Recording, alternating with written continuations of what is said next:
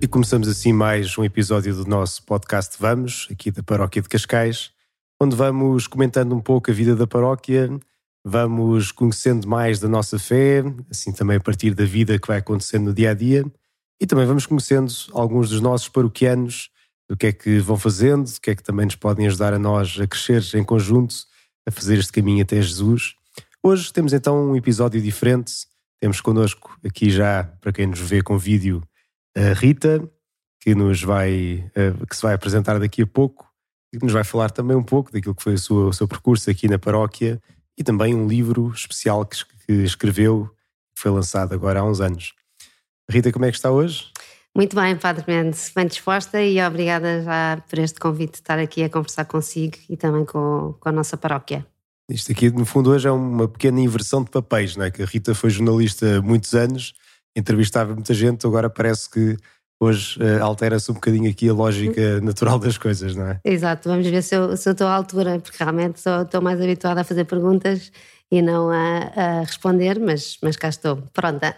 Sim, normalmente os jornalistas querem sempre arrancar as respostas, agora é ao contrário. É já à vontade, Padre Mas bem, mas quem é a Rita? A Rita onde é que nasceu? Como é que foi o seu percurso até hoje? Então, eu chamo Rita, tenho 44 anos, sou casada, tenho duas filhas. Uh, sempre tive aqui uma ligação muito forte à paróquia, uh, quase como uma relação umbilical, porque a minha avó é a Dona Maria José Machado, que está aqui há 50 anos a servir a paróquia, portanto, desde criança, desde, desde pequenina, que me lembro de, de passar muitos dias por aqui, pelo cartório, estar sempre ali pelos bancos da igreja. Portanto, foi assim que fui crescendo uh, e fazendo também aqui os sacramentos uh, da iniciação cristã. Curiosamente, não fui batizada aqui. Uh, tem, tem graça porque, porque eu tenho memória do meu batismo, porque eu fui batizada com seis anos. Ah. na altura, a minha mãe era católica, mas o meu pai não ligava muito à fé e não fazia assim muita questão que eu fosse batizada. E então, na altura, surgiu a, oportunidade de entrar para os escuteiros, com seis anos, e como era o escutismo católico, eu tinha que ser batizada. E então a minha avó agarrou em mim e na minha mãe e foi à paróquia do lado e batizou-me assim. Portanto, eu tenho memória Sim. de estar a ser batizada na igreja vazia, eu a minha mesmo, mãe, eu a minha mãe e a Sim. minha avó.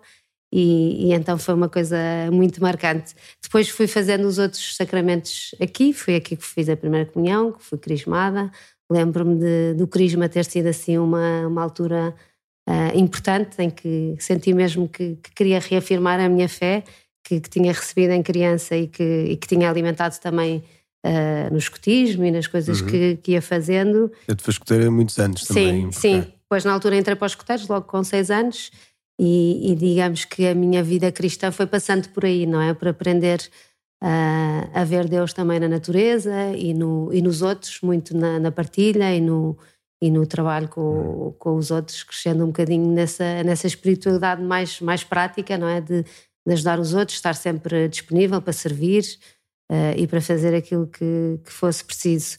Portanto, depois, assim, marcas importantes na minha vida, uhum. na minha vida cristã. Depois, na altura, entrei para o grupo de jovens de São Francisco, que era uhum. um grupo de oração que havia, não aqui da paróquia, mas ligado a algumas pessoas da paróquia, assim mais carismático, mais ligado uhum. ao renovamento carismático. E, e, acho que foi aí que aprendi um bocadinho a rezar também em, em comunidade. Uh, na altura era tinha o Father Stan Fortuna, não sei se o Padre Mendel uma vez já ouviu falar, que é um, que é um franciscano americano que vinha cá fazer Sim. uns retiros. Já ouvi falar provavelmente de outras pessoas de outras que pessoas, grupo, exatamente, Rita, sim, que, sim, e que também fizeram. É rapper também, não é? Assim, sim, um, sim, sim, sim. Fazia um rap no meio das ruas. Ele era de Nova, Nova York, ele vive é? em Bronx, numa comunidade de franciscanos em Nova York. E foi assim uma pessoa assim completamente diferente que, que, que vinha sempre fazer os retiros uh, cá a Cascais, não, ali a Castelo de Bode, numa quinta que havia de uma pessoa que é ligada à paróquia, da paróquia e então foi assim uma, uma também uma parte importante da, da minha formação cristã. E pronto, e depois fiz aquele percurso das equipas de jovens Nossa Senhora e, e, pronto, o percurso mais ou menos normal de quem hum. anda aqui para estas bandas. Sim, quer dizer, cada história é uma história, né? com um, uma, umas pintadas ou algumas pinceladas mais aqui ou ali. Ser escuteiros, quer dizer, continuo no fundo ainda ligado aos escuteiros, agora de graças à família também, sim, é? Sim, sim. Chegou a ser chefe também? Sim, fiz a carreira toda. Carreira no fundo toda, entrei como lobita, exploradora, pioneira, caminheira, depois fui, até estive na direção, fui chefe de agrupamento e, e, pronto, depois casei com um escoteiro e tenho filhas nos escoteiros e o percurso continua agora na geração seguinte. Também, também é bom ver isso. Escoteiro uma vez, escoteiro para Ai, sempre. Sim, sim. No caso da Rita, até é de uma forma muito concreta que, pronto, que todas as semanas continua, no fundo, sim, a ir sim, até sim, à sede e a, e a participar em atividades, direta ou indiretamente. Exatamente, sempre. Bem, mas depois então um, acabou os 18 anos e, foi estudar o quê, Rita? O que é que Rita Depois fui estudar a ciência da comunicação, uhum. uh, queria ser jornalista, não foi assim uma coisa muito óbvia, mas que, que foi-se foi -se construindo este desejo de estar ligada à informação. Uhum. Uh, tirei o curso na Nova e depois comecei logo a trabalhar, logo com 20 anos entrei logo no Diário Notícias, na altura, uh, um jornal diário, portanto fui logo ali para, para a linha da frente, trabalhar muitas horas por dia e, e, pronto, e foi de onde estive 11 anos e, e depois saí e fui para outro jornal e depois dei uma volta completamente diferente, já lá hum. vamos. Mas era uma coisa que sempre queria fazer, que sempre queria ter sido jornalista, não, não faz ideia? É assim, eu, eu sempre fui muito ligada às letras, era sempre uma coisa óbvia para mim que teria que ser alguma coisa ligada às letras, mas jornalista acho que foi uma coisa mais ali do final do secundário que foi surgindo sempre fui uma pessoa muito curiosa, muito interessada por saber aquilo que se passava à minha frente, à minha volta. Portanto, acho que foi uma coisa mais ou menos natural e gostei imenso de ser jornalista. Tinha, sempre tive a sensação que não ia ser jornalista a vida toda, uhum. mas que porque havia muitas outras coisas que eu gostava de fazer, mas, mas fui muito feliz enquanto fui jornalista. Uhum. Que bem. Eu não sei se a Rita se lembra, mas houve uma vez que pediu-me, que eu estava na altura a estudar em Roma, umas coisas sobre no Vaticano e tudo mais. Parte financeira, não foi? A parte financeira e a Rita na altura promoveu-me. Foi? O que é que eu disse? Que não... que eu, eu estava a, estudar, estava a fazer o mestrado e na altura já estava a estudar doutoramento. Exato. Mas, não, não, mas foi, acho que foi a primeira vez que também cruzei com a Rita, no, no ainda, nem sequer estava no seminário na altura, ainda, sim, sim. De, dos estudos. Muito bem, então, mas teve assim em vários jornais. Um, e depois, o que é que aconteceu ao longo deste caminho? Depois, o que é que aconteceu? Eu tive, pronto, no Diário Notícias 11 anos, onde fui também acompanhando o tema de religião, ou seja, fiz várias coisas diferentes, de várias áreas diferentes, mas tive muitos anos na secção de sociedade, que fazia um bocadinho de tudo, desde educação, saúde, uhum. uh, ambiente, também fiz muito, e fazia parte de religião, no fundo, não era. Uh, não, não era uma pessoa que só fazia religião, mas quando havia temas de religião era. Ia chamar era, a Rita fazia. para ir fazer sim, Sim, sim. Mas porquê que sabiam que estava mais por dentro? É assim, eu sempre fui não. uma católica muito assumida no meu local de trabalho, que às vezes não era muito fácil, porque não digo que seja um clima hostil, mas eh, à partida os jornalistas não têm muita simpatia. Quer dizer, se calhar estou a ser um bocadinho injusta e estou a generalizar e não, não estou a, a ser eh, correta, mas há muitas pessoas que não têm uma, uma ligação à fé e, portanto, eu era assim, vista assim como uma pessoa um bocado diferente né, nesse aspecto, porque, porque participava e toda a gente sabia que eu tinha atividades e que era escoteira e que estava muito envolvida.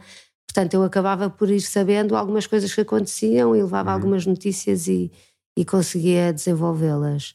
E isso era bom porque permitia dar a conhecer uma coisa que eu sabia que era boa uhum. uh, e que poder levá-la aos outros. Mas depois também às vezes tinha aqui um bocadinho o reverso da medalha, não é? Porque os temas da religião eram muitas vezes os temas mais polémicos hum. uh, e às vezes tive que, que, tratar de assuntos com que, com que eu não concordava com a perspectiva, porque, hum. porque achava que estavam a ver as coisas de uma perspectiva que não era a, a que eu considerava correta, porque lá está, tudo o que sejam temas assim um bocadinho mais fraturantes e mais fora da norma são notícia, uhum. não é? E muitas vezes os temas da igreja para a Igreja ter uma proposta diferente não é? para, para, as pessoas.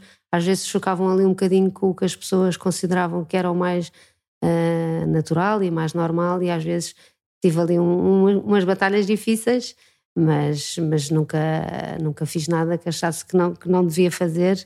E, hum. e, Mas que de facto hoje em dia há muito desconhecimento e, e, às vezes quando se olha para a igreja é, é como estava a dizer assim só com o prisma Sim. de uma instituição entre outras, não é assim, entre Uh, e olhar com critérios que, quer dizer, quem não está por dentro não percebe, digamos assim, o global ou o porquê das razões. Porque, de facto, uma pessoa olha assim para algumas manifestações, digamos, daquilo que é viver em igreja apenas por si e pode olhar para aquilo e se não percebe o contexto todo ou não vai às raízes, hum, parece que é uma coisa assim só simplesmente uma birra que fazem os católicos, não é? Sim. naquele sentido, se não se vai às raízes e perceber o porquê das coisas, não é? Sim, acho que há aqui uma, pronto, aqui um problema de comunicação, não é? Porque às vezes nós, enquanto igreja, também não temos uma linguagem muito fácil de perceber para quem está para fora e muitas vezes os jornalistas que fazem a cobertura destes assuntos não têm conhecimentos suficientes. E eu venho de um tempo em que isso ainda existia, não é? Ainda havia jornalistas que acompanhavam o fenómeno religioso. Hoje em dia, não. Quem tiver de piquete naquele dia escreve sobre aquilo e escreve sobre outra coisa qualquer. Portanto, uh, há coisas muito básicas que não são do conhecimento de quem está a tratar a matéria e que, portanto, depois não, não, é, não é possível sair um bom trabalho naquilo que se faz. Pois, apenas aparece o que é que o, da parte de quem está a fazer a reportagem sabe e sim. como é que consegue interpretar aquilo. Sim, sim, sim, sim. Mas também nesse âmbito, a Rita teve também um papel, eh, digamos, neste âmbito da comunicação, ainda antes de chegar onde está agora, não é? Mas um, ehm, também já ajudou, de certo modo, também padres e seminaristas a perceber um bocadinho como é que está o outro lado da. Sim, eh, eu na altura, na altura durante, acho que foram pai, durante 12 ou 13 anos, uh, dei aulas no seminário de Caparite, no, no ano propedêutico, ou seja, no primeiro ano da formação dos seminaristas, e era engraçado porque, porque não eram aulas muito teóricas, mas no fundo era, o objetivo era que os seminaristas ganhassem o gosto pela informação uhum. e que percebessem também como é que as notícias são feitas e como é que o processo noticioso também se desenvolve, para desconstruírem também algumas ideias erradas que têm acerca das coisas e perceberem um bocadinho qual é que é a lógica de funcionamento de, dos mídia e, e, pronto, e como é que nós enquanto igreja podemos, nós não hum. podemos inverter essa lógica, não é? No fundo podemos tentar, mas não temos que, que saber, que saber um, estar neste mundo da comunicação e no fundo o objetivo era esse, era ajudá-los a ter gosto, a ler os jornais, era sempre umas, umas aulas muito práticas Uh, e, e, pronto, e perceber porque é que as coisas são feitas assim e não são feitas de outra maneira, quais são os critérios que ditam as notícias. Tem graça que hoje em dia, se eu tivesse a dar essas aulas, já era tudo completamente diferente. Sim. Porque o jornalismo mudou imenso, não é? Em 10, 15 anos. Com as redes sociais sim, e com estarmos constantemente ligados, sem desligar um único segundo. Nós ainda analisávamos os jornais do dia, não é? Que é uma coisa que hoje em dia já quase que já é desatualizada na hora em que saem. Mas, mas acho que foi muito interessante, gostei muito de fazer. Eh, pronto, foi um serviço à igreja como outro qualquer. Muito bem. E foram 14 anos? Acho que sim, foi sim. logo desde que, antes de casar, que o Padre Ricardo Neves, que estava lá no seminário na altura, me desafiou. E o Padre Mendes não, não passou por lá porque não, fez a formação de outra maneira, mas não. Não cheguei a apanhar a Rita. Não, entrou logo mais, mais à frente, não foi? Sim, já, eu depois quando entrei já no Seminário dos Olivais também tivemos uma cadeira de comunicação, mas já foi no último ano. Uhum, com, o Pedro era, com o Pedro Gil, sim. Sim, sim, grande amigo. E que depois também convidava muitos jornalistas e, e, até foi engraçado porque ele fazia-nos, uh, uh, depois nesta fase... Exercícios práticos. Muitos exercícios práticos, como estava a dizer que não era apenas teoria. Sim, sim. E, e depois fazia-nos, uh, trazia mesmo pessoas de fora a fazer-nos exercícios e depois pedia para ele nos dar o feedback à frente de toda a gente que claro que nos deixava assim um bocado desconfortáveis, porque não sei, é assim, uma pessoa ouve aquilo e claro que eh, é um ótimo exame de consciência, é uma ótima sim, sim. autocrítica, mas claro que custa um bocado, porque às vezes não, não temos bem a autoconsciência de como é sim. é que para uma outra pessoa, noutro meio que nós não conhecemos bem, como é que isto aqui uh, aparece, não é? Uhum. E havia depois até uma avaliação final engraçada que era, tínhamos de fazer uma homilia, uma homilia para um contexto concreto Desculpa, já estou a confundir agora. Que havia outra cadeira também que era das homilias, isso também era avaliado. Mas um, com o Pedro Gil, depois fazíamos também um microfilme, uma entrevista em que éramos filmados e depois era avaliado assim em várias. Mas Sim. para nós, pelo menos, foi, era sempre muito enriquecedor e percebíamos muita lógica que, uhum. que nós podemos ter uma ideia de queremos é passar Jesus, queremos passar o Evangelho e coisas concretas, mas da parte de quem ouve, para chegar a esse interesse não, não significa que, que seja a primeira coisa que está um jornalista à procura. Está à procura de qualquer coisa que vai corresponder. Sim, às vezes, às vezes não é fácil, não é? Por exemplo, fazer uma notícia sobre uma homilia de uma missa especial. Quer dizer, como é que de 10 minutos de, de, hum. de homilia eu consigo tirar uma ideia que possa pôr num título e que seja, e que seja uma ideia resumo daquilo que foi dito? Às vezes não, não é muito fácil, não é? Uhum. Mas, mas pronto, só, os meus pais também não fazem homilias para, para fazer notícias de jornais.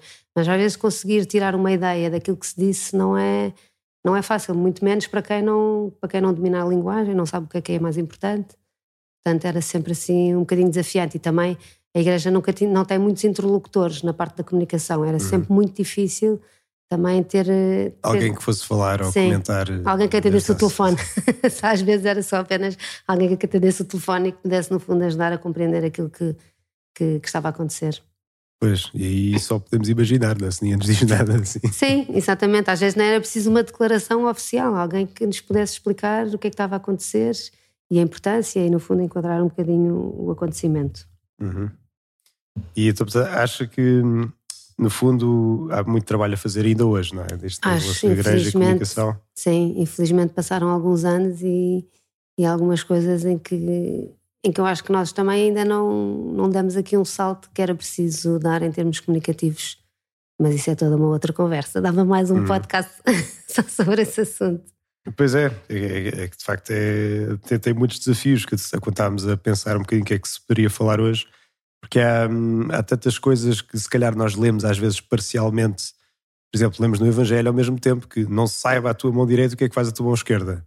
Sim, sim. Então, ok, como é que vamos compaginar isto aqui com tudo aquilo que é, digamos, a comunicação da igreja, que nós não fazemos as coisas para ser vistos, não é? Mas ao mesmo tempo, uh, ou seja, como é que se compagina isto tudo? Porque se não, se não é dito também não existe. É como se não todo. acontecesse. Sim, eu acho que aqui às vezes nós estamos muito preocupados com a, com a comunicação mais ligada aos mídias e como é que, que, que, que, é no fundo interpretado aquilo que nós fazemos e comunicado de uma forma mais ampliada, mas eu acho que o desafio da Igreja é mais transversal do que isso, é no fundo como é que nós comunicamos com toda a gente, como uhum. é que uhum. nós comunicamos uh, uh, na homilia, no ambão, como é que comunicamos uns com os outros, como é que comunicamos com os jovens, como é que chegamos, como é que conseguimos passar esta mensagem de, de Jesus de uma forma simples e, e, e, cativante e que, e que, pronto, e que suscite nas pessoas o, o desejo de conhecer mais. Uh, às vezes estamos muito preocupados com a comunicação institucional e com o impacto uhum. com aquilo que fazemos e a forma como os mídias. Como é que isto vai parecer aquilo Sim. que nós agora vamos dizer, não é? Assim. Mas hoje em dia a maior parte da comunicação e a maior parte do acesso que as pessoas têm à informação nem é através da informação mediada pelos, pelos, pelos mídias, não é? pelos jornalistas, uhum. é através das redes sociais, é através da comunicação informal. Quando nós vemos que os miúdos não, não, veem, não veem telejornais, não leem notícias, não fazem, comunicam todos de uma forma completamente diferente, eu acho que o desafio é muito mais, eh, muito mais profundo uh, e não tanto investir. Claro que uma mensagem maldita numa televisão também tem um impacto muito grande, mas, mas acho que o nosso esforço deveria ser eh, não só comunicar bem nestes meios institucionais, mas também tentar repensar como é que chegamos às pessoas e como é que levamos esta mensagem, não tanto aquilo que fazemos, mas aquilo que somos e aquilo que sentimos. Uhum. Sabemos que, que, que é muito mais cativante eu, eu, dar um testemunho daquilo que, que, Jesus fez na minha vida do que eu fazer 20 notícias sobre encontros de jovens ou qualquer outro tipo de, de iniciativas da Igreja. Portanto, há aqui muito desafio e muito trabalho Sim. a fazer. Pois, é todo um trabalho e que, no fundo, levou-a a uma desse, um desses trabalhos que agora faz a tempo inteiro, não é? O que é que a Rita faz agora? Sim, entretanto eu, eu saí do jornalismo, ainda tive, passei pelo Jornal Sol, pelo semanário, durante um ano e meio e, e depois deixei o jornalismo e, e, na altura sempre pensei que gostaria de continuar a trabalhar na comunicação, mas do outro lado, não é? Também enquanto católica sentir as dificuldades que a igreja tinha em comunicar e passar a sua mensagem, pensei como é que eu poderia estar ao serviço da comunicação, mas do outro lado. E então eh, fui trabalhar para a comunicação da igreja, neste caso para a Companhia de Jesus, e, e na altura ajudei a criar o Gabinete de Comunicação dos Jesuítas, em 2017. Uhum. E, e, pronto, é onde estou. Uh, sou neste momento a diretora de comunicação dos Jesuítas e do Ponte SJ, que é o nosso uhum. canal de. Que é, que é no fundo o, o, o, portal institucional dos Jesuítas, mas também procura ser um espaço de reflexão e diálogo uh, e de opinião sobre aquilo que, que, se vai passando no mundo à nossa volta.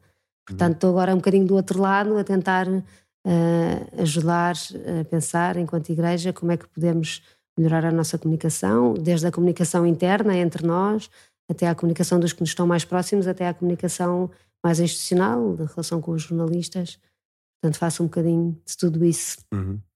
Portanto, eh, quando há qualquer coisa que diz respeito à comunicação de jesuítas, é a Rita que vai falar, no fundo, é a Rita que dá a cara. Não, eu não sou porta-voz da companhia. Não, é não, não, sou, não sou. Uh, nós tentamos que, que, que, a nossa comunicação uh, possa ser feita por várias pessoas. É? Na altura que o gabinete foi, foi criado, era o Padre Zé Maria Brito, que era o, que era o diretor de comunicação, e ele era o porta-voz, enquanto jesuíta uhum. fazia essa dupla função.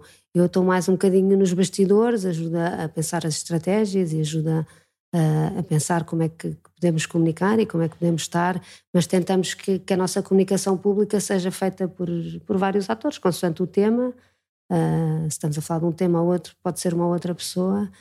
Uh, e quando comunicamos assim mais institucionalmente, tentamos lá fazer por escrito ou através de uhum. comunicados. Mas, mas pronto, se for preciso também assume esse papel, como é óbvio. Sim, portanto, no fundo está no back-office. No back-office, exatamente. Tudo aquilo que é o sim, pensar sim, sim, e a estratégia certa de como é que isto aqui vai impactar quando chegar às redes sociais e assim, não é? Sim, sim. Isso é de facto uma coisa completa. Não sei, se fala de quem nunca entrou assim muito no assunto, mas enquanto se calhar os meios institucionais eram mais. Uh, uh, não é controlados, ou tinha assim um. pelo menos sabia-se mais objetivamente o que é que ia acontecer. Uh, nos meios das redes sociais Sim, mas é um modo completamente diferente de comunicar, não é? Uhum. Pressupõe que nós estamos disponíveis, que queremos entrar em relação com aquelas pessoas, não é? E uhum. Isso, pronto, dá, dá, mais trabalho, é mais exigente. Não controlamos a mensagem, não é? Como diz, uhum. quando nós publicamos uma coisa e, e, estamos abertos a que as pessoas comentem, façam perguntas ou partilhem, ou estamos mais expostos. Mas, mas eu acho que também é assim que, tem, que, temos que estar, não é? Temos que estar encarnados no mundo, não é? Não podemos estar aqui do nosso lado a, a, a emitir a nossa mensagem e e, esperar que as pessoas entendam e que compreendam e que, e que, que a aceitem. É, no fundo, uma relação mais próxima. Uhum. Uh, que pronto, que exige o domínio de, outros, de, outras, de outras técnicas. Eu também às vezes já me sinto um bocadinho fora de, de tempo, mas graças a Deus tenho no meu gabinete a trabalhar uma pessoa com metade da minha idade, portanto tem logo outra perspectiva completamente diferente e isso também é muito enriquecedor. Hum, ajuda a, ter a cabeça de quem está naquela. Sim, sim. Mas, mas eu, o que eu acho mais importante é que eu acho que a comunicação uh, também nós pensamos sempre na comunicação como o fim da linha, não é? Como a hum. parte mais pública. Eu acho que é muito importante a comunicação estar envolvida desde o início de todos os processos, porque da mesma forma como nós falamos uns com os outros, uh, também diz muito sobre nós e também é preciso cuidar muito. E o que eu sinto nestes anos de, de trabalho na companhia, se calhar comecei por, por estar ligado a este portal, que era uma coisa mais, mais, mais, mais externa, hoje em dia sinto que a comunicação interna é das coisas mais fundamentais e que temos que cuidar melhor. Portanto, também tem sido uma aprendizagem também interessante nesse aspecto. Uhum. Muito bem. Olha, então tínhamos convidado a Rita também, assim, como motivo principal por um livro que escreveu. Foi o último livro que escreveu? Ou já escreveu mais Foi o último coisa? livro que escrevi, sim. Sim.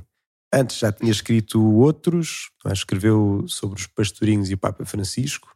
Isso foi no centenário das Sim, nas 2017, sim. Um, já tinha escrito também um livro sobre... Divórcio e parentalidade. No fundo coordenou assim uma Sim, foi, foi uma edição que eu fiz com mais duas psicólogas, que era no fundo como é que, desde o direito à psicologia, como é que nós podemos encarar este momento difícil da vida das famílias e fazer com que, uhum. com que ele seja o melhor possível para as relações entre, entre os adultos e as crianças, e no fundo proteger aqui as crianças neste momento de disrupção e muitas vezes de grande conflito nas famílias. Pois, é, de facto são situações difíceis sim, e muito sim, presentes sim, entre as famílias. É, é, daqueles livros que eu, que eu, espero que as pessoas nunca precisem de ler, porque hum. é um livro que ajuda a, a, tentar passar nesse processo, mas que esperamos que ninguém precise de o passar. Agora, este livro que vinhamos apresentar eh, é já noutro registro, Sim. Um, que se chama As Melhores Parábolas de Jesus. Um, de onde é que surgiu a ideia? Como é que, como é que isto aqui veio até às, às bancas? Como é, que, como é que chegámos até aqui? Olha, foi, foi engraçado porque não foi uma ideia minha, uh, isto foi um, uma, uma, proposta da editora que estava à procura de alguém que escrevesse este, este livro e contactou uma colega minha que é escritora mesmo de profissão E ela disse: eu, eu não sou capaz de escrever este livro, mas eu sei quem é, quem é que será capaz de o fazer. E então pôs-me em contacto com a editora, eh, uma editora Alma dos Livros, que não tem nada de editora católica, eh, nada, e, e, também na altura foi, foi um desafio por isso, não é? Eu pensar como é que eu vou fazer um livro uh, para pessoas que não são crentes, provavelmente, porque as pessoas que vão, vão, vão ver este, este, este livro nas bancas não, não serão propriamente pessoas que estão à procura uma coisa sobre espiritualidade, se não procurarem uhum. outro tipo de editoras. Uh, e pronto, tive assim umas dúvidas ao início, não sabia se havia de fazer ou não, porque exatamente por isso, porque porque pronto, porque, porque era um livro para um público diferente que eu não estava habituada, não é? Se fosse para um, um público uhum. mais crente, se calhar seria mais fácil, porque a linguagem seria mais perceptível. E até me lembro na altura de ter falado com o Padre Nuno, pedir-lhe um pouco de conselho e ele às tantas dizer-me, então, mas tens a oportunidade de falar Jesus para pessoas que nunca ouviram, qual é a dúvida? e eu, bem, realmente nessa perspectiva não há dúvida nenhuma, não é? E... e foi assim com um cheque em branco, olha, que escreve o que quiseres e... Sim, foi um bocadinho, eles tinham uma ideia de, no fundo, apresentar Jesus como uma figura uh, inspiradora e, que, e cujas uhum. parábolas e as histórias que contou podem dizer muito às pessoas e foi esse o desafio do livro, no fundo tentar desconstruir aqui um bocadinho a linguagem bíblica e, e passar uhum. esta mensagem de Jesus, mas eu, eu encarei o livro como uma oportunidade de um bocadinho mais do que isso, não é? No fundo, de olhar para este Jesus histórico, que para muitas pessoas é apenas uma figura uh, histórica, que, que, foi muito influente uhum. e que, que, muitas pessoas até consideram e gostam, mas tentar, através de, das histórias que Jesus contou, abrir aqui uma porta para a relação com o Jesus, Filho de Deus. Uhum. Uh, e, e, foi esse um bocadinho o desafio, não é? De, no fundo, Uh, há aqui umas histórias giras que podem ser inspiradoras, mas tentar perceber que esta pessoa que as contou não é apenas uma figura importante da, da história, mas é o Filho de Deus e com o qual nós, possamos, nós podemos eh, criar uma relação eh, e que pode ter uma, uma uhum. importância muito, muito relevante na nossa vida. E decidiu pegar então nas parábolas que Jesus conta. Sim, a ideia foi as parábolas. Uh, o título é um bocado enganador, confesso, tenho que confessar, porque não há 50 parábolas.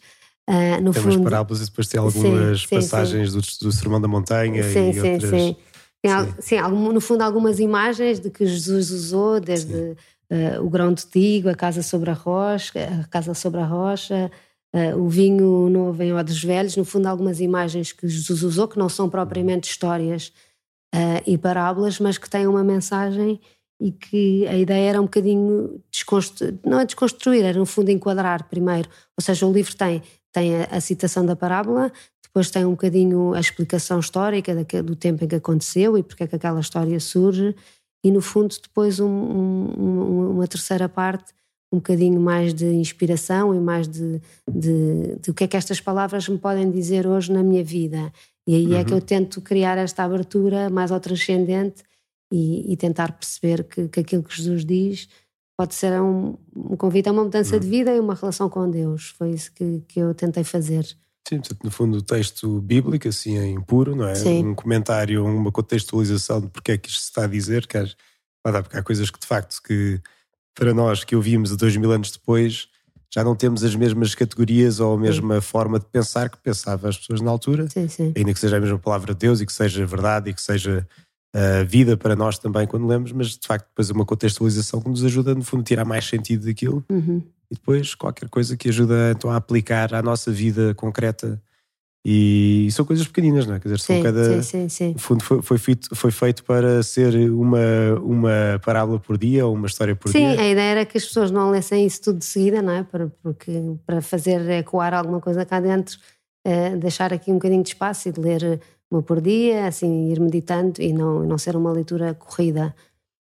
Uh, eu na altura também tinha um bocadinho, uh, ou seja, eu queria que fosse um, um, livro para pessoas que não são crentes, que sei que era esse público, mas que fosse um, um, um, livro também fiel e que não fosse, que não dissesse no fundo nenhum disparate e, e aí estava um bocadinho assustada de poder dizer alguma coisa que, uhum. que, que não fosse certo ou que não fosse teologicamente correto uh, e na altura também pedi ajuda a, a um jesuíta que, que era meu amigo e que estava a ter o doutoramento em Bíblia. Uhum. Eu pensei, bem, vou-lhe dar isto a ler e ele, se tiver alguma coisa errada, vai, vai logo sublinhar. Portanto, também tem um bocadinho essa garantia de que à partida não há assim nenhum disparate grande. Mas, que implicou algum trabalho de casa da parte da Rita para sim. fazer o contexto histórico sim, e se algumas sim, coisas do que é que como é que eram as coisas na, na, altura, mesmo a geografia, que tem de ver um bocadinho a geografia de cada sim, sítio. Sim, sim, sim. Um, e o que é que fez? Foi mesmo estudar a Rita? Fui lendo, fui lendo algumas coisas também de alguns livros que já havia de algumas parábolas, fui fazendo algumas hum. pesquisas também. A parte da reflexão foi uma coisa mais pessoal, não é? Mais da oração e daquilo que também, de certa forma, aquela parábola me dizia a mim. Hum. Uh, e tentando. E é engraçado porque realmente as parábolas têm, são tão ricas, não é? E têm tanto que ver com o momento também que na nossa vida em que as lemos e aquilo que, que, nos faz, que nos interpela, que hoje em dia, se calhar, olho para esses textos e escreveria coisas na, na terceira parte, não é? na parte mais uh, de meditação, se calhar escreveria coisas completamente diferentes. Uhum. Portanto, também é engraçado ver Acho isso. que é, é, de facto a riqueza da palavra de Deus, que sim, sim. mesmo na liturgia que nós lemos de três em três anos, no fundo, quase tudo, não é? Sim. Assim, mas uh, mesmo mesmo texto, quando lemos uma primeira, depois uma segunda, uma terceira vez, há sempre mais qualquer sentido que se vai tirando, no fundo é um grande poço que vamos buscando água e vem sempre qualquer coisa de mais ou de diferente sim, sim. quando vamos lá buscar de novo. E de facto isso é uma, uma grande riqueza, porque de facto a parábola tem assim um, não sei, mas a parábola em si tem um valor, tem assim um poder que não é não é simplesmente como outra história, não é? de facto é rica, não é? Jesus se usou muito, não, não foi por acaso. Sim, acho que é um bocadinho aqui a, a questão da imaginação, não é? Também nós, eh, no fundo, apelarmos aqui a não só à nossa parte mais racional, mas tentarmos imaginar esta história e, e lá está, aplicá-la à nossa vida. Eu penso um bocadinho na uma das assim das regras de Santo Inácio na oração, que é a questão da composição do lugar no fundo, nós olharmos para aquela história que, que vem na escritura e tentarmos pensar também como se estivéssemos presentes naquela história e olhar para ela e pensar que personagem é que é que em que é que eu me vejo nesta história? E, e por exemplo a gente pensa na parábola, na parábola do filho pródigo e há dias que nos sentimos como o filho mais novo, há dias que somos um bocadinho do filho mais velho, há dias que também eu às vezes agora, enquanto mãe, já, já me vejo também no, no lugar do, do pai, não é? Que espera sempre uhum. tudo do filho e, e agir porque realmente leva-nos à imaginação e, e, puxa por nós, não é uma história que diz isto está certo, isto está errado, faz isto e faz aquilo. Não, uhum. é, obriga aqui a criar uma relação com Deus e a, e a no fundo a aprofundar um bocadinho aquilo que, que, que pode ser uh, o, o, que Deus nos quer dizer através desta, desta história. E acho que é um, é um método muito eficaz nesse aspecto de, de nos pôr em contacto com a, com a uhum. palavra de Deus. Mas ainda que algo... Jesus sabia o que é que estava a fazer na altura, não é? Pois, perfeitamente, não, não, não ter sido por acaso. Acho que, dizer, acho que Jesus disse 40 ou 42, consoante nós separamos assim ali uma outra parábola, uh, parábolas na, nos Evangelhos. Uh, e sobretudo nos sinóticos, né? os sinóticos uhum. é que têm assim mais as parábolas mas hum, de facto é um grande poder porque além de ter de facto um contexto histórico, mas são intemporais, não é? Nós hoje sim, sim. lemos isto aqui, uma criança lê isto e fica gravada na memória, não é? é aquilo que estava a dizer do, do pai com os filhos e tudo mais. É, as crianças lembram-se, ouvem uma vez uma catequista contar e fica para a vida, não é? Sim, esta é... questão da, da, imaginação, não é? De nós também termos imagens e de termos uh, uma fé alicerçada em, em coisas uhum. concretas. Sim. Eu acho que isso é muito importante e sinto isso também na, nas miúdas, não é? Nas minhas filhas que, que, vão na escola e na catequese aprendem as parábolas, elas sabem as histórias mesmo, conseguem criar esta relação através da, das histórias e das coisas concretas que, que Jesus uhum. foi dizendo. E acho que isso é muito, é muito forte.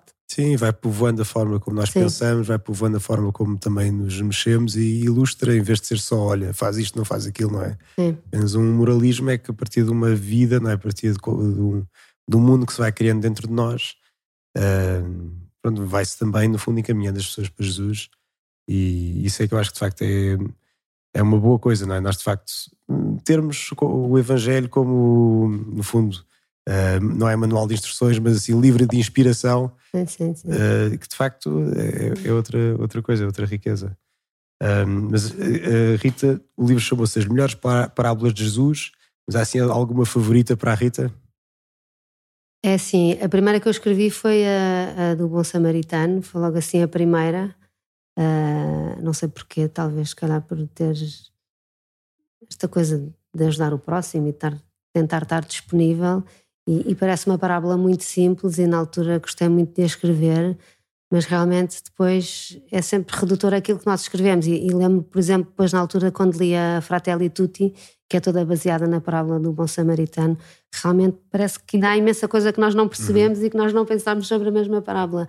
Portanto, foi assim a primeira uhum. que eu uhum. escrevi, mas se calhar a, a, a, que eu acho que é assim mais marcante, talvez a do filho pródigo, exatamente, por ser tão rica, por ter tanta ter tanto de nós próprios, não é? De, da nossa vida, das nossas relações, apesar de ser uma história uhum. que não é do nosso tempo, não é? Das circunstâncias, daquilo que aconteceu, mas é uma história que nós vivemos todos os dias na nossa vida, não é? De, de...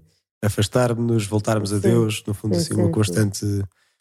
Presença, sim, mas de facto hoje em dia não há nenhum pai que dê que, sim, com um filho que veio ao pai dá-me metade da tua herança Exato. que agora quero continuar com a minha vida. sim, sim. Mas é, é, é, isso é a riqueza, não é? Que uma história que não é do nosso tempo nos pode dizer tanto. É essa mesma riqueza da parábola. E que pode dizer tanto à é, nossa é, vida. Está ali a verdade do que é ser homem, não é? De uhum. facto, está aqui a nossa estrutura psicológica, espiritual, sim. moral, está tudo ali, não é? A forma como, como é ser homem revela-se muito nisto aqui que Jesus vai contando. Então, gostou, essa foi, foi a que mais gostou de fazer, a do, Sim, do Bom acho que é, essa foi a primeira, mas acho que a do Filho Pródigo é assim a mais rica uhum. e é que, é que nos dá mais, mais matéria para pensar e para rezar. Acho que sim, diria que talvez essa do Filho Pródigo, sim. Pois. Ou então, como se diz, eh, quer dizer, só, só o facto, já cá temos as parábolas, já é uma riqueza, né? que põe as pessoas em contacto com. Há coisas que muitas, se calhar, não, não, não, não chegaram a a, a ver ou estar a ter Sim. um impacto quando tiveram catequese ou não sei, ou nunca foram batizadas ou assim, não é? Como, como é feito para um público, no fundo, uma editora que não, sim, sim. não tem propriamente uma, uma, não, não é o objetivo dela, a evangelização, não é? Sim, sim. Não, é engraçado, eu não, não tenho feedback nenhum do livro. Eu sei que o livro até vendeu relativamente bem, mas eu não tenho feedback nenhum, porque lá está, os leitores não, não, não, não são pessoas próximas, não é? Eu não, uhum. sei, não sei que efeito é que, é que este livro fez nas pessoas, mas também é bom porque, pronto, porque isto é só um instrumento, Nosso Senhor faz o resto na vida de cada um e também acho bonito imaginar o que é que, que, é que estas palavras poderão fazer na vida de cada um. Uhum. Ou como dizem às vezes os pregadores nos retiros, que, bem, olha, vou-vos dizer umas coisas mas, eh, portanto, o que interessa é estarem a falar com Deus, não é? Exatamente. Se aquilo que eu disser de hoje dar nada, pronto. Mas ao menos, portanto, também é igual. Temos aqui Exatamente. as parábolas. O é, resto é com, é com, com certeza que tudo o resto também ajuda bastante, mas é aquela coisa, só já ter aqui a parábola já é, no fundo, olhem, está aqui, uh, está aqui sabedoria com dois mil anos, ou com mais de dois mil anos, pois é a sabedoria eterna de Deus que se revela e de facto é. Então, feedback não teve nenhum até agora? não, não tenho assim direto, não, não tenho. Claro, algumas pessoas amigas que leram, mas à partida para essas pessoas também não será uma grande surpresa no sentido em que são pessoas crentes e que também já têm algum conhecimento.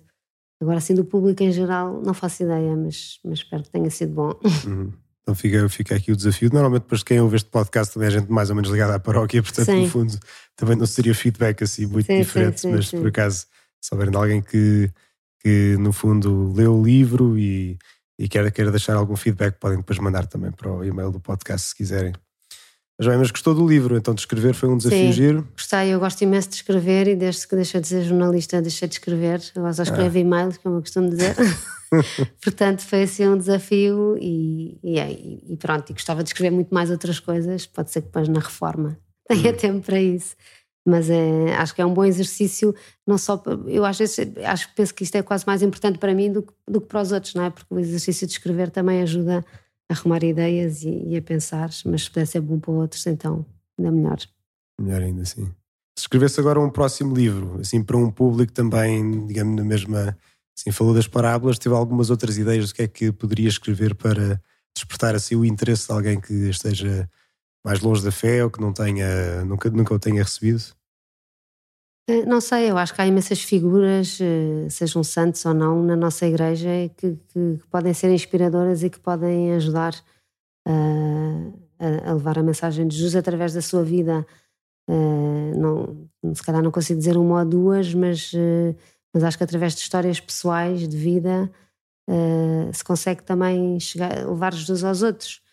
E, e pronto, tem um bocadinho esta veia jornalística, não é de contar histórias, portanto, se calhar gostaria de escrever outras histórias ou coisas sobre o Papa Francisco, também gostei imenso de escrever o livro sobre o Papa Francisco, que tem realmente uma vida uhum. incrível, só antes de ser Papa, já depois de ser Papa também ainda mais, mas no fundo se calhar contar histórias de pessoas inspiradas por Deus, que pudessem também inspirar outros, poderia ser eh, um bom mote para um próximo livro.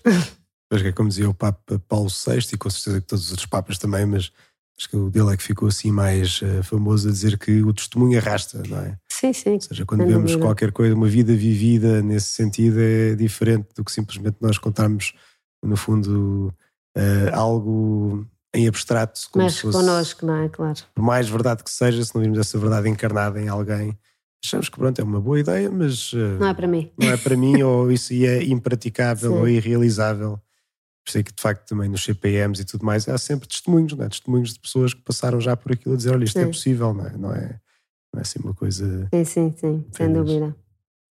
Mas bem, eu e a Rita, quer-nos deixar assim alguma sugestão de, não sei, de o que, o que é que assim a, a inspira mais para, não sei, alguma sugestão de leitura, alguma coisa que queira deixar aqui assim nos ouve as sugestões de leitura é difícil porque eu leio imenso, coisas muito diversas.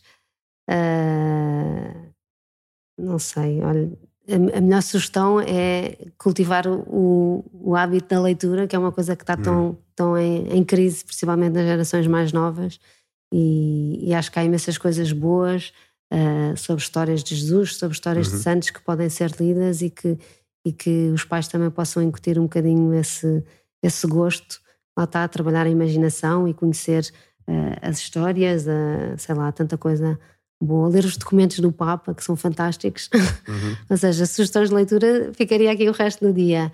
Mas, mas ler, sobretudo. Mas ler, sobretudo, está. sim, sim, é sim. engraçado, já não é a primeira pessoa que diz isso aqui no, no podcast. Tivemos logo dos primeiros convidados em que era sobre ciência, acho eu. Era o Nuno Castelo Branco sim. também dizia: é pá, leiam, leiam, leiam, leiam. Se tens de deixar uma coisa que seja, pá, tem de ler. Não é que seja porque, uma coisa simples, não é? Mas... É porque se não lemos, não somos nós a pensar, não estamos a usar, estamos simplesmente a repetir ideias dos outros. Se nós sim, não, não entramos dentro, se não aprofundamos as coisas, é só, no fundo, somos apenas um altifalante para, para ideias de outros e não deixamos nós, ou não deixamos o Espírito Santo falar em nós e mostrar-nos a verdade e encaminhar-nos para ela. Sim, sim e, e, e, descansa, abre horizontes, abre perspectivas, faz-nos cheio de nós mesmos. Acho que qualquer tipo de leitura tem esse poder, não é? De trabalhar aqui outras faculdades que às vezes estão tão adormecidas nesta vida frenética. Portanto, eu tenho o maior orgulho das minhas filhas serem leitoras, ah. porque acho que há mesmo uma coisa mesmo boa para a vida delas e para a vida de todos. E, e pronto, é uma maior, maior recomendação, é leiam, quer que seja, é bom. Bem, então leiam. Podem ler também então o livro que a Rita lançou em 2017, vou pôr aqui no ecrã. Uhum. São as melhores parábolas de Jesus, mensagens de amor e esperança para todos os dias do ano. E é da Alma dos Livros, a editora, Alma dos não é? Livros, sim. E há de estar também agora na Feira do Livro, que está acontecendo Está na Feira do é? Livro, está na FNAC, está nos sítios. Na FNAC está tudo o que é sítio habitual. E bem, muito obrigado, Rita, por ter vindo cá falar-nos um bocadinho do livro e, e de outras coisas. Uh, Rita, como sempre, continua também a ajudar em tudo o que é comunicação e tudo mais cá da paróquia, uh, no tempo que tem, não é? De... Este ano não é muito, mas. Sim. E pelo que agradecemos, rezamos também então pelo trabalho da Rita, disto da comunicação, da comunicação da Igreja. E para quem nos ouve, depois podem enviar comentários, sugestões uh, para o e-mail podcast.paróquiadecascais.org e com as parábolas, com, em comunidade, em igreja, vamos continuar então a fazer este caminho cada vez mais perto de Jesus. Muito obrigado, Rita. Obrigada, boa semana para todos. E boa semana a todos. Vamos